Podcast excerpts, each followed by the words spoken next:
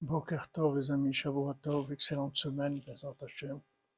Recevez la bénédiction de Rabbeinu, puis Tzion Akadosh, de Ouman, Bezat Hashem. Foi shlema pour tous les malades, la délivrance pour tout le monde, la réussite dans tous les domaines, que tout vous soit facile. Rabbi Nathan dit que comment Hashem, il, il est miséricordieux.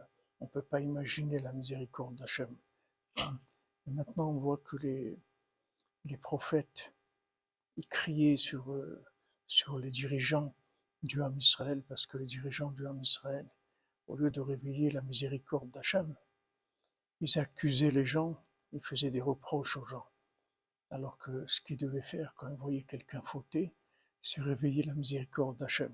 Parce que tout le but de la création, c'est pour révéler la miséricorde d'Hachem.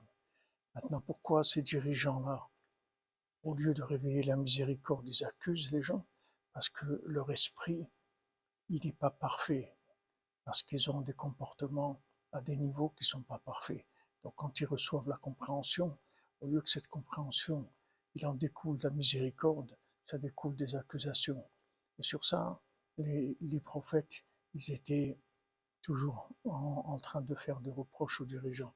Et le seul qui peut nous juger complètement positivement, c'est Rabbi Nachman, parce que lui, il connaît vraiment la miséricorde d'Hachem.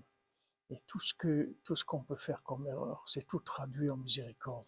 Les Hachem, excellente semaine, que des bonnes nouvelles les amis.